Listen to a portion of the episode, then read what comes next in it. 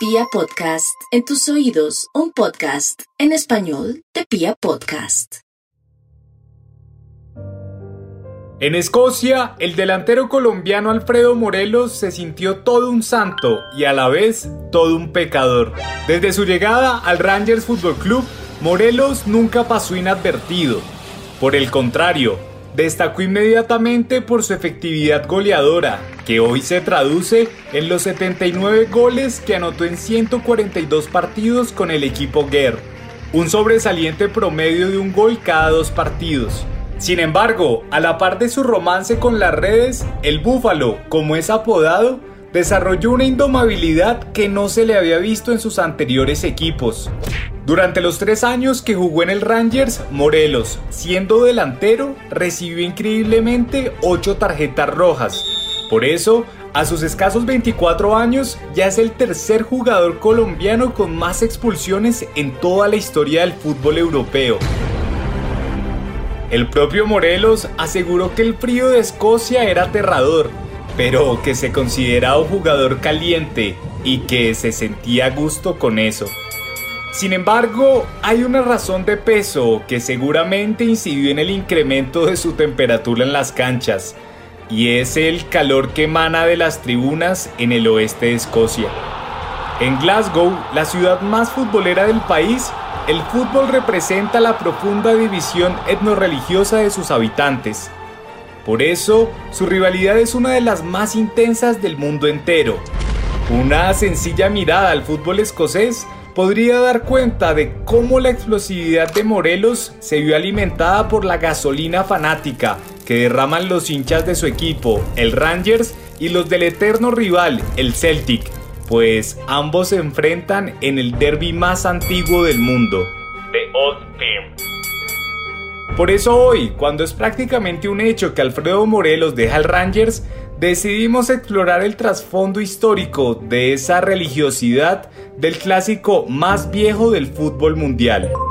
Con ustedes, el primer clásico. Bienvenidos. Porque los partidos de fútbol comienzan antes de los 90 minutos. Porque sabemos que es mucho más que un deporte. Y porque la pelota nunca se detiene. Aquí comienza detrás del balón.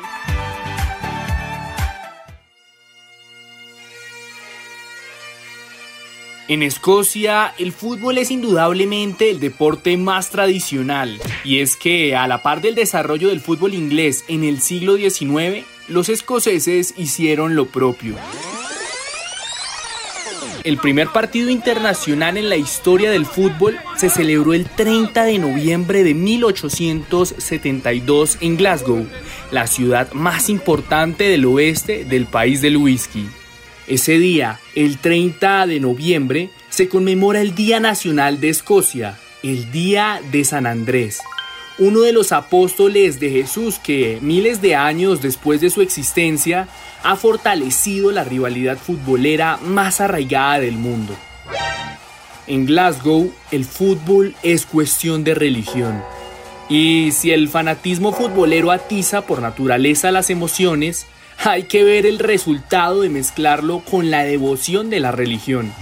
Por eso, si hay dos equipos en el mundo que se ven verdaderamente como enemigos, son el Celtic y el Rangers los dos clubes de Glasgow que protagonizan el popular Old Firm.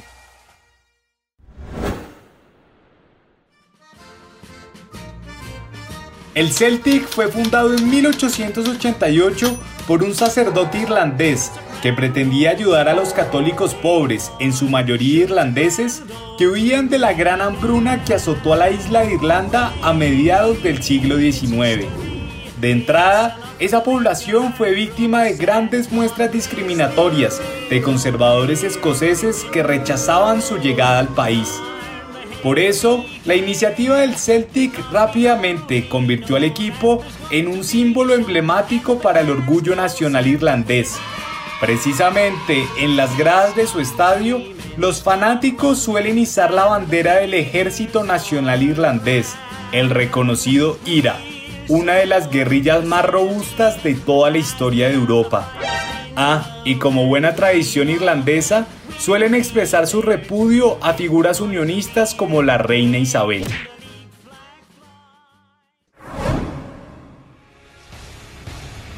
Del otro lado está el Rangers, un equipo creado en 1872 bajo los fundamentos de la tradición británica protestante. En las gradas de su estadio se izan constantemente la bandera del Reino Unido y distintos carteles que exhiben su rechazo a la Iglesia Católica y a su gran figura, el Papa. Hay que destacar que en el Rangers fue una tradición no fichar jugadores católicos hasta 1989. Sin embargo, entre los hinchas más ortodoxos, este tema sigue siendo válido porque, según el periodista británico Simon Cooper, el abandono de ese principio respondió a un interés más comercial que ético, pues en realidad una gran parte de los aficionados quieren que el Rangers sea un club protestante, pero los patrocinadores no lo ven muy conveniente.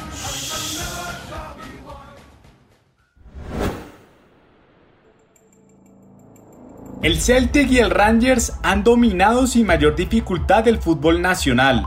Hoy por hoy, entre ambos equipos acumulan 105 títulos de los 126 torneos que se han disputado en la historia del fútbol escocés. Así que, de alguna forma, la rivalidad etno-religiosa ha promovido sus éxitos deportivos. Evidentemente, por militar en posiciones totalmente opuestas, ambos equipos protagonizan una rivalidad feroz que ni siquiera las leyes nacionales han podido frenar. Tras más de un siglo de altercados entre sus fanáticos durante varios Old Firm, el gobierno escocés se vio impulsado a sancionar en 2003 la ley de justicia penal para tipificar como delito las expresiones de odio religioso o racial. Sin embargo, lejos de detener la violencia relacionada al gran clásico escocés, la enemistad ha recaído en las canchas de fútbol, y varios jugadores la han vivido en carne propia.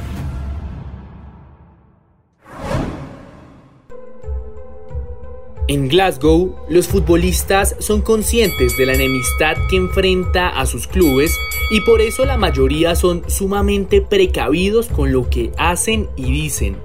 Sin embargo, siempre hay excepciones. El recuerdo más reciente de una tensión protagonizada por jugadores estuvo a cargo del entonces arquero del Celtic Arthur Boru.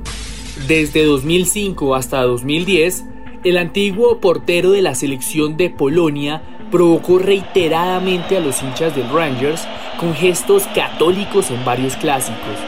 Por eso, su accionar llegó a ser investigado por la Fiscalía Escocesa y para los hinchas del Celtic pasó a ser el santo portero. De igual forma, el apego de los hinchas escoceses por su pasado mantiene vivo el recuerdo de la tragedia que protagonizó John Thompson, guardameta del Celtic en 1931. En el derby de septiembre de ese año, el portero escocés recibió una patada del delantero del Rangers, Sam English, y por el impacto tuvo que salir del partido en camilla. Horas después fallecería en el Hospital Victoria y aunque su muerte fue realmente un accidente, la enemistad en el Old Firm la ha tomado como una excusa más para avivar su eterna tensión.